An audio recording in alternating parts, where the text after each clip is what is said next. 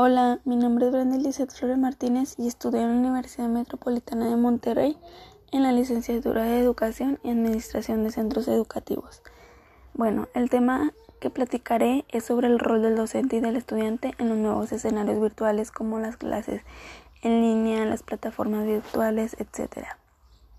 Bueno, el rol del docente y del estudiante en los entornos virtuales de aprendizaje, cómo influye el rol del docente para el éxito de la actividad formativa centrada en estudiante y cómo éste en su autonomía puede desarrollar actividades en el uso de herramientas tecnológicas y manejo de estrategias que permiten obtener conocimientos y competencias necesarias en el campo profesional. Bueno, aquí los docentes utilizan la tecnología para aumentar su productividad y mejorar su, práctica profesional. Implementan planes circulares que incluyen métodos y estrategias para implicar las tecnologías como forma de maximizar el aprendizaje de los alumnos. Saben cuándo y cómo utilizar las herramientas tecnológicas en la enseñanza de sus asignaturas para crear entornos más ricos y, variados en los alumnos que trabajan ahí mismo. Ok, en los alumnos. Bueno, en los alumnos, lejos de esperar pasivamente que le brinden todo el contenido teórico como ocurre en el modelo tradicional de educación presencial, el estudiante online debe adoptar un papel más activo en su proceso de aprendizaje, pues la educación se centra en el estudiante el cual es el actor principal del proceso educativo, dando que supone su autogestión y autoaprendizaje de los conocimientos.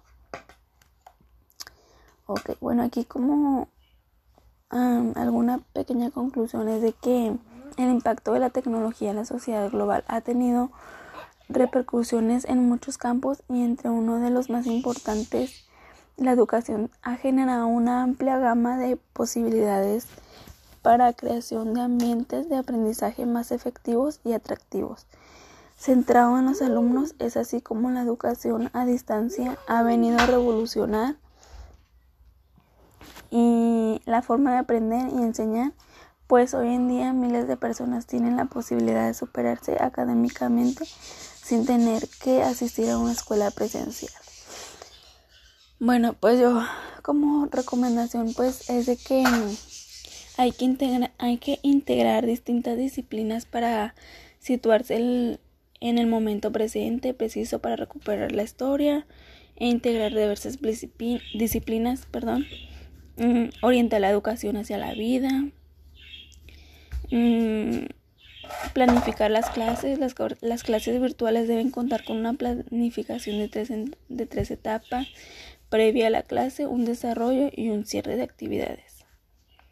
Eh, fomentar una educación solidaria, también crear espacios de retroalimentación.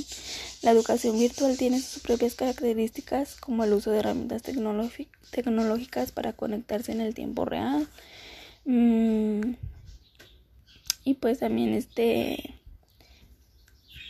de que puede planificar este